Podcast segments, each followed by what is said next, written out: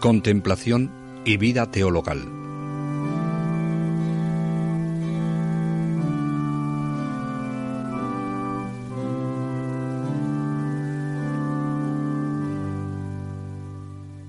Eliminados los lazos de los afectos desordenados, de los asimientos y satisfacciones a los que nos inclinaba nuestra sensibilidad, e iniciados en los primeros pasos de la contemplación, brota en nosotros con más fuerza el deseo de la unión con Dios. Para mantener y estimular este deseo, de modo que alcancemos la meta deseada, San Juan de la Cruz insiste en la necesidad del ejercicio intenso de las virtudes teologales. Las virtudes teologales ponen nuestra alma en relación con Dios, autor de la vida sobrenatural y término de la misma. La unión con Dios es un don divino. Conocer a Dios tal cual es, como lo podremos conocer un día en el cielo, es una gracia que supera todas nuestras exigencias y capacidades naturales. Y si Dios no nos lo hubiese revelado, no habríamos sabido nada de este sublime destino. Para entrar en contacto intelectual inmediato con Dios, necesitamos en el cielo la luz de la gloria, y en la tierra, para orientarnos hacia Él como hacia nuestro fin supremo, tenemos necesidad de la luz de la fe. Lo que veremos en el cielo, lo creemos ahora mediante la fe. El objeto de la visión beatífica y el objeto de la fe es el mismo, pero el modo de conocerlo es diverso. El primero, el del cielo, es claro. El segundo, el de la tierra, es oscuro. Pero en los dos casos nuestra inteligencia se adhiere a Dios, considerado en su esencia como Dios uno y trino. Pero como al hombre no le basta con conocer a Dios, sino que desea alcanzarle, y somos incapaces de lograrlo por nuestras propias fuerzas, Dios nos ha dado la esperanza, esa virtud teologal por la que esperamos de la misericordia de Dios la ayuda necesaria para alcanzar la cumbre a que nos invita. La esperanza nos asegura la asistencia del Señor para alcanzar la vida eterna, y por tanto, orienta nuestra voluntad en dirección hacia Dios con el deseo ardiente de poseerle. La virtud teologal de la caridad nos hace amar a Dios, a quien un día veremos y con el que viviremos para siempre, y nos lo hace amar sobre todas las cosas, con amor de benevolencia, como sumo bien que merece todo nuestro amor. Las virtudes teologales orientan nuestro espíritu totalmente a Dios y le ponen en el centro de nuestro corazón y de toda nuestra actividad.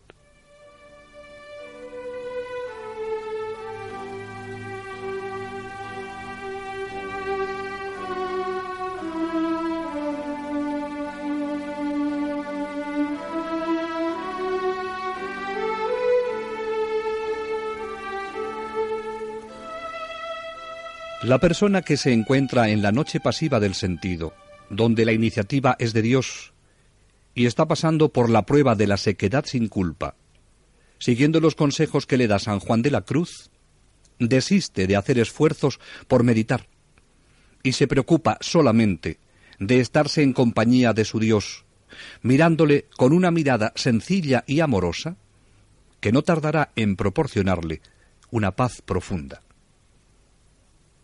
llega un momento en que la oración se le hace más fácil. Apenas se pone a orar, se queda recogida y en contacto con Dios. No es que tenga pensamientos profundos sobre Él. Más bien, en este sentido, se siente pobre. Solo tiene de Dios un concepto indistinto y general, pero de alguna manera tiene la conciencia de estar con Él. Le hace compañía y le mira. Esa mirada tiene al alma unida con Dios, pero le une más el amor de que está penetrada. Dios es para ella el único. Siente que en nadie puede poner su amor, que Él quiere poseer por completo su corazón. Cuando la persona llega a esta forma de oración contemplativa, puede estar tranquila.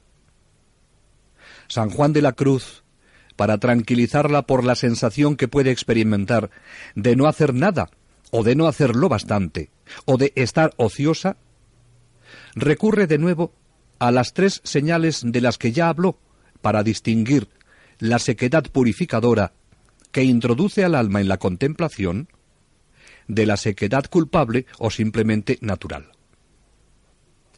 Tratando ahora de reconocer la contemplación, no ya en el período de la formación penosa, sino en el momento en que comienza a establecerse en el alma, adaptará esas señales, especialmente la tercera, a esta nueva fase de la contemplación que es en la que nos fijamos.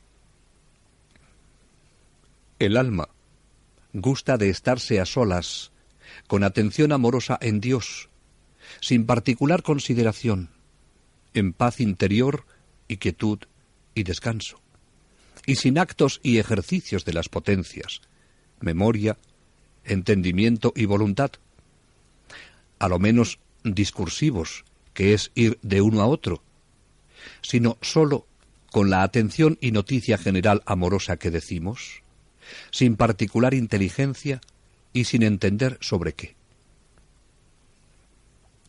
La persona en esta oración sencillamente está ocupada en Dios. Durante el período de sequedad, tenía temor de no servir al Señor, pero mantenía un contacto de conocimiento y amor con Dios aunque a ella le pareciese otra cosa. Era el inicio del conocimiento amoroso aún en germen.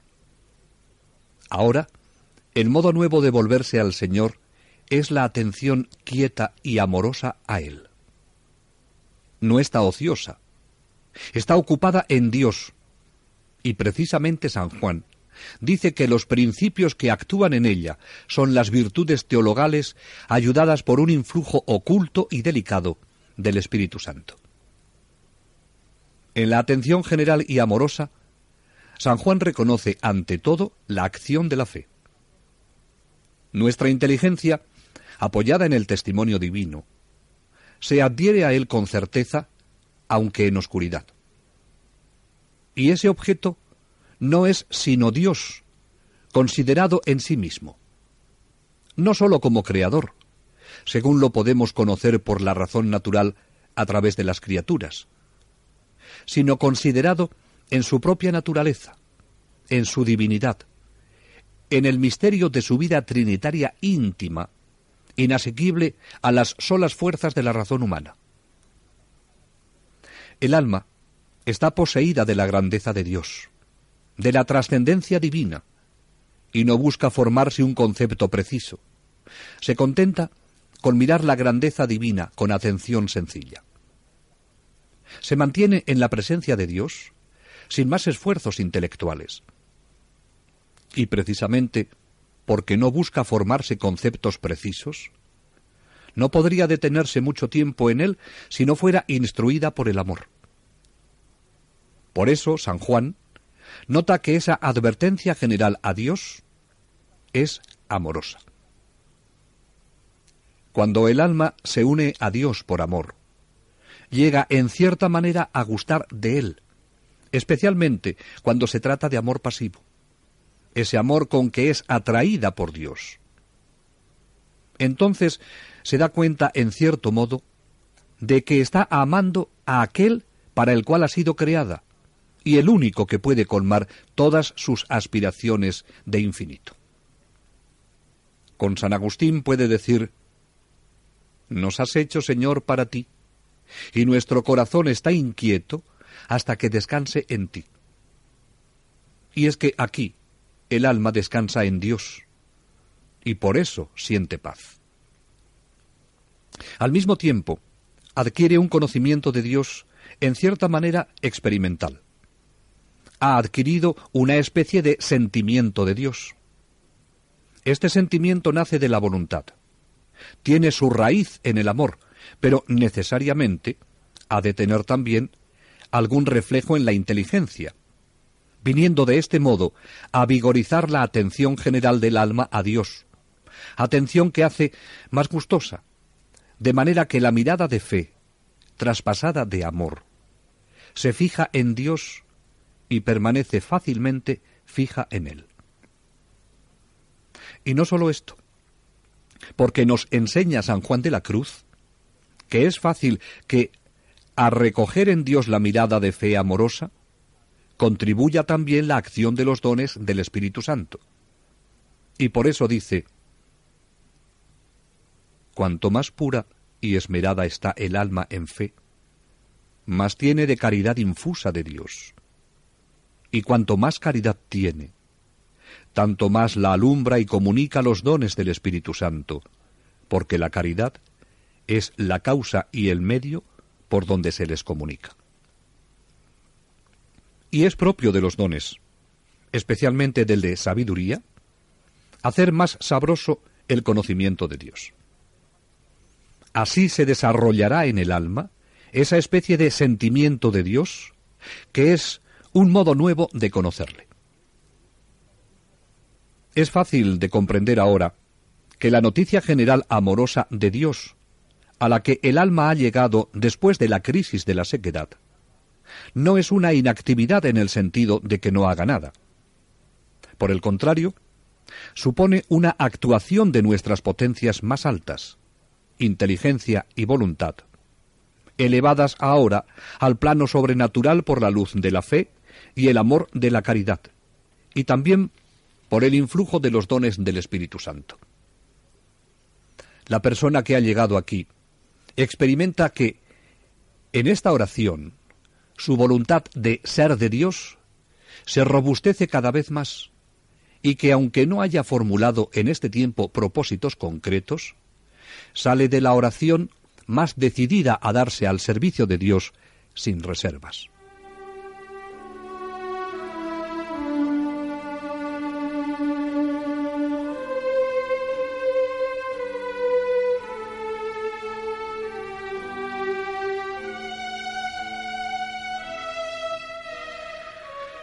Si la fe nos hace avanzar aceleradamente en nuestro camino hacia Dios, por la esperanza, asentamos en él toda nuestra vida. Hoy se puede sentir una cierta impresión de que se ha perdido el sentido de la vida eterna. No es que no se crea en ella, pero parece como que no influye en la vida de una gran parte de la sociedad. Los intereses que requieren la mayor atención de muchos hombres, y hombres cristianos, es el tener, cuanto más mejor, el deseo de poder, en las medidas de las posibilidades de cada uno y el disfrutar a veces a cualquier precio. La virtud de la esperanza, que nos fomenta el deseo de la vida eterna, no nos hace despreciar los bienes terrenos. Sencillamente, debemos ponerlos en su lugar y, sobre todo, dar a Dios el lugar que le pertenece.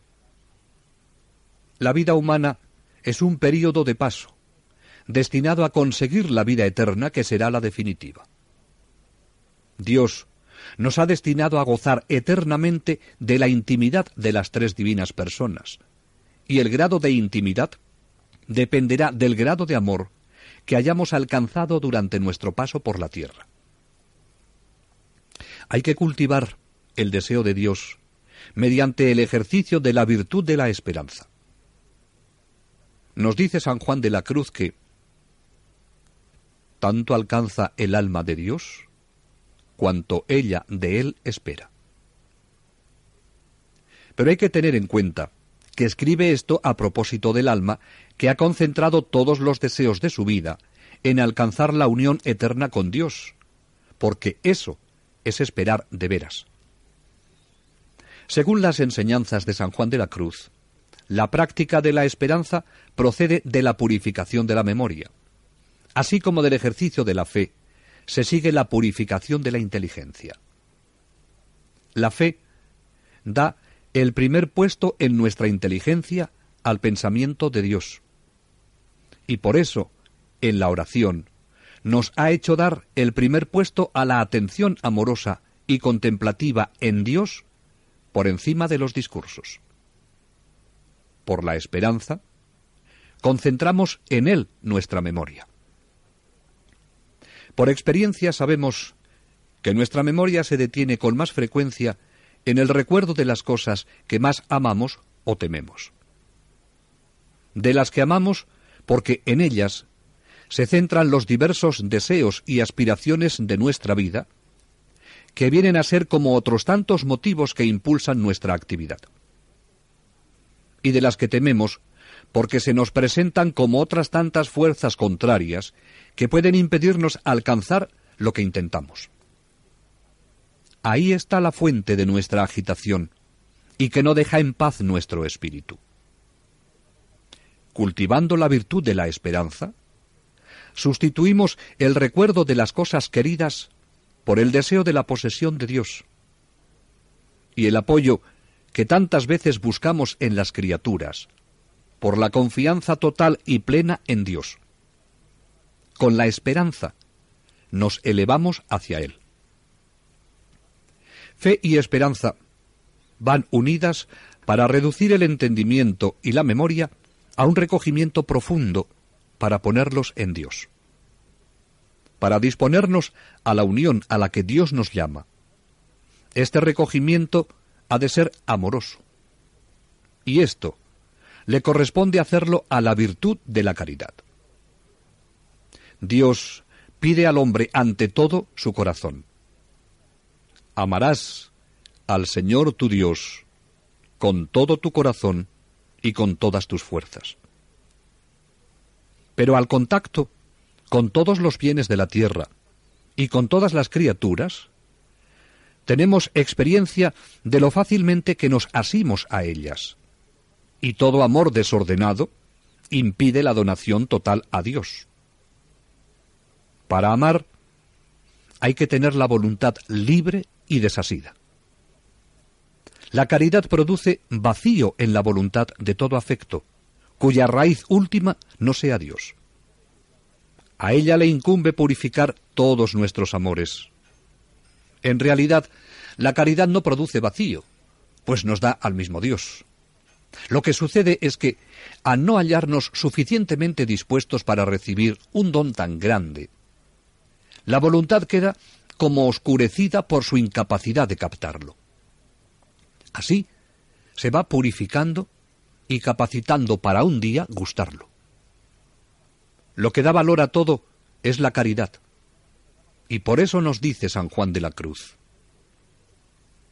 no hubiéramos hecho nada en purgar el entendimiento para fundarle en la virtud de la fe y a la memoria en la de la esperanza, si no purgásemos también la voluntad acerca de la tercera, que es la caridad, por la cual las obras hechas en fe son vivas y tienen gran valor, y sin ella no valen nada.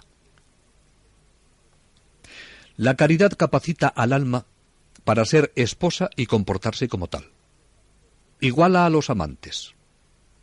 Es causa de nuestra semejanza con Cristo y realiza el matrimonio con Él. A eso estamos llamados si seguimos con fidelidad el camino que nos lleva a la unión de amor. La caridad teologal produce tal sed de Dios que nada ni nadie puede apagarla fuera de él. Por eso, el místico puede decir, Cristo es mío y todo para mí.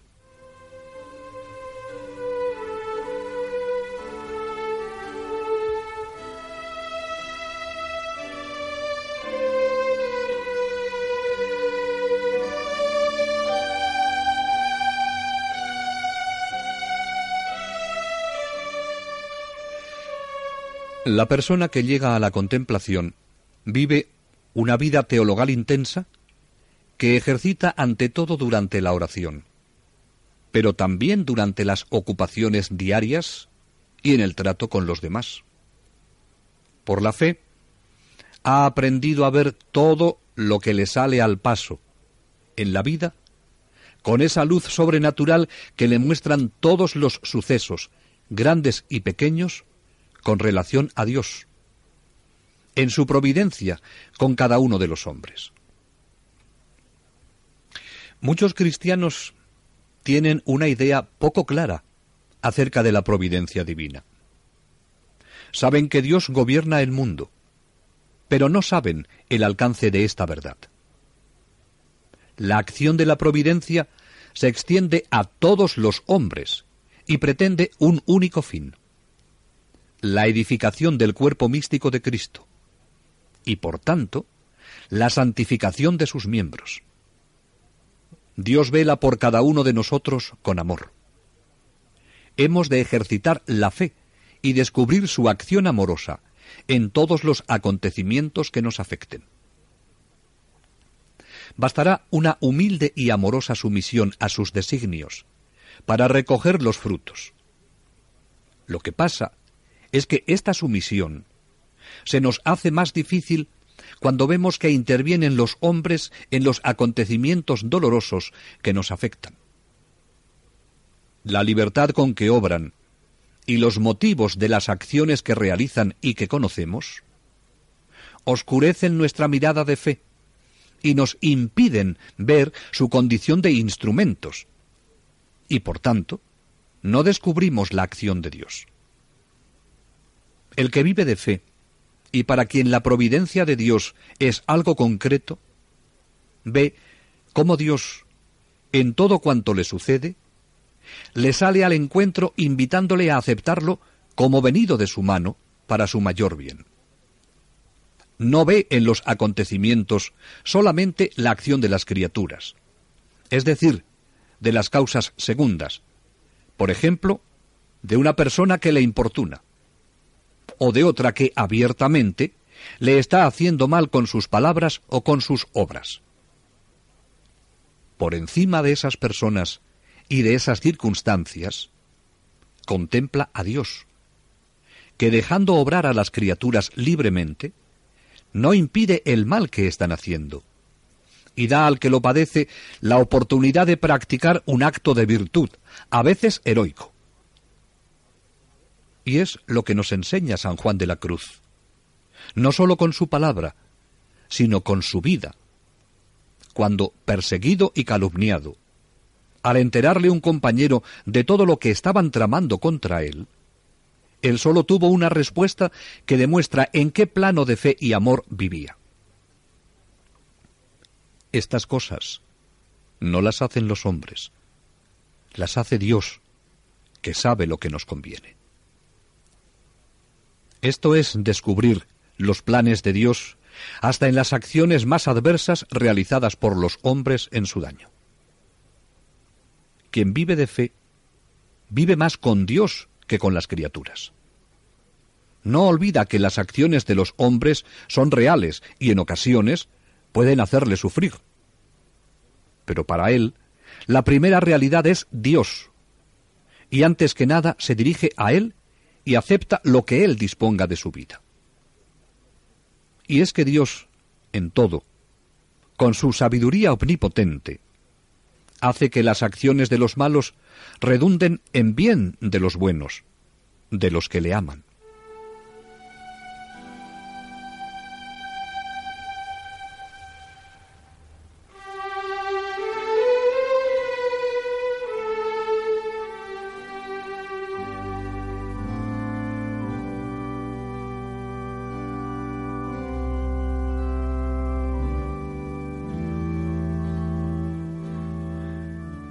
La contemplación es la conclusión de un proceso purificativo y de fe, que es el medio por donde el alma se une con Dios.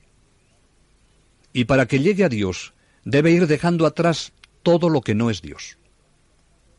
Pero a pesar del esfuerzo realizado, vemos cómo hay situaciones que sólo pueden ser superadas con la gracia de Dios y con su acción.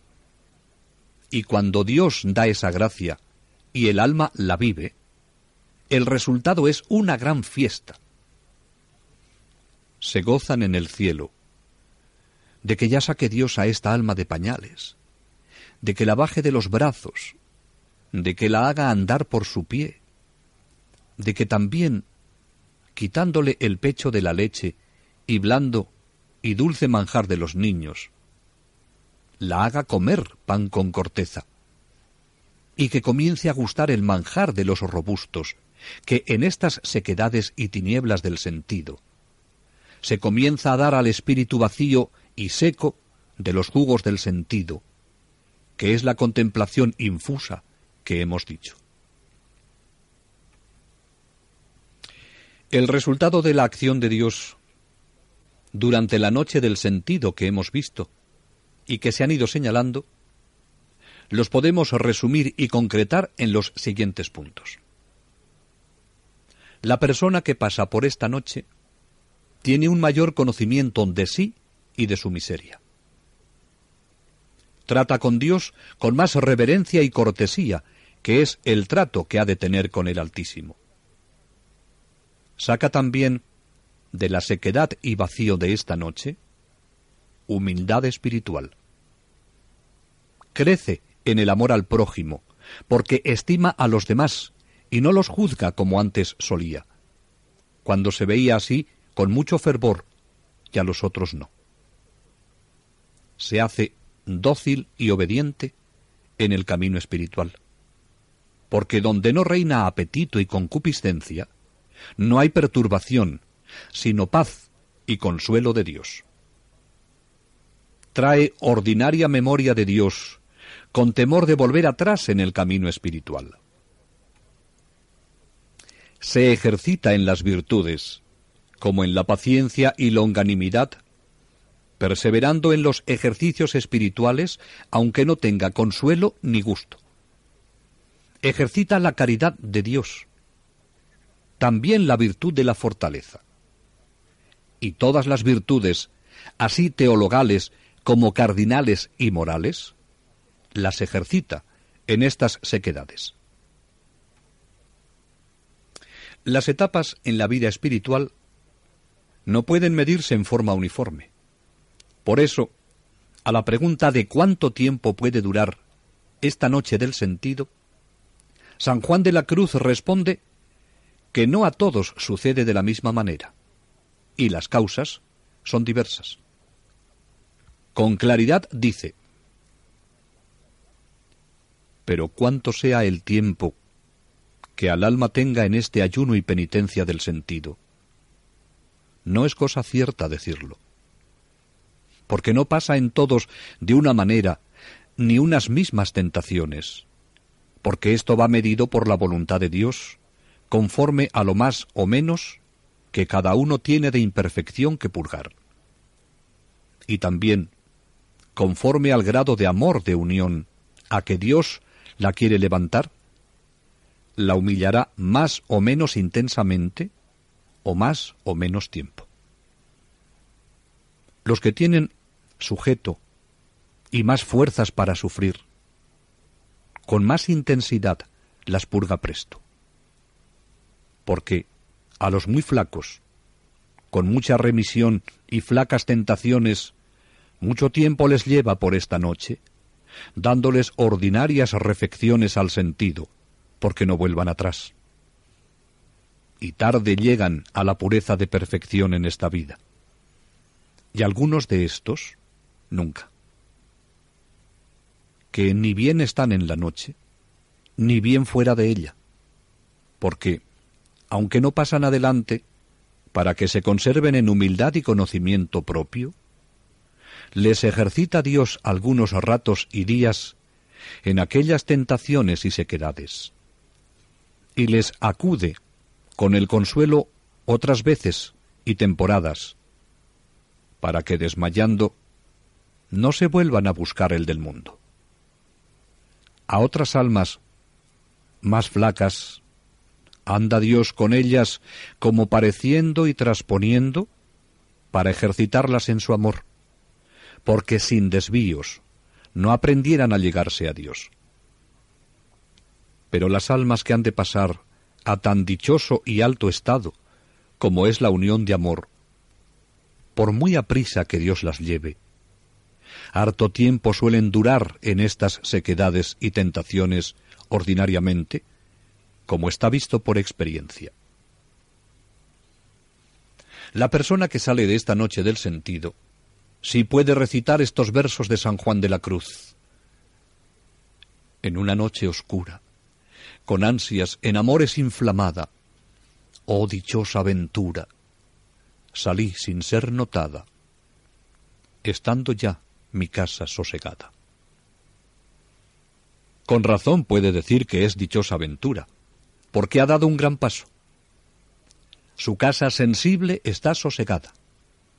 Hasta en la oración está ya libre de la sujeción a la imaginación. De la vía purgativa de los principiantes, ha pasado a la vía iluminativa de los aprovechados. El amor pasivo ya se ha despertado en su corazón mediante la incipiente oración contemplativa. Siente que una vida nueva está comenzando a nacer en ella, que tendrá que desarrollarse hasta terminar en la unión transformante. La noche pasiva del sentido es un tránsito del sentido al espíritu. Lo que la persona debe hacer en este momento consiste en favorecer, por su docilidad, este paso del sentido al espíritu y cooperar activamente, mediante actos de fe, a la gracia de Dios que lo realiza. Para dirigirse a la región del espíritu, conviene recordar y entender todo el alcance concreto y referencia de los términos sentido y espíritu. El sentido comprende, según San Juan de la Cruz, y como hemos visto anteriormente, las potencias sensibles y las facultades intelectuales en sus relaciones inmediatas con aquellas. Es como la periferia del alma. El espíritu, es propiamente hablando la morada de Dios, la morada en que vive y obra por la paz, en que se deja captar por la fe o se hace algunas veces punto de convergencia de Dios que se da como Padre, con el alma que le busca, estimulada por su gracia filial. Esta morada divina está toda ella envuelta en un manto de silencio, porque en medio del silencio engendra Dios y se recibe toda vida divina. Los místicos hablan de una celda interior o de un fondo del alma, de una región íntima y tranquila, que es el centro de la presencia y de la actividad de Dios en el alma. El espíritu, por tanto, designa las regiones interiores. La persona que se encuentra en este tránsito comprende que el movimiento del sentido hacia el espíritu es el que la libera de influencias exteriores para someterla al raudal vivo y palpitante de la fuente que es Dios. Si sigue el camino con fidelidad, beberá de las fuentes de agua viva.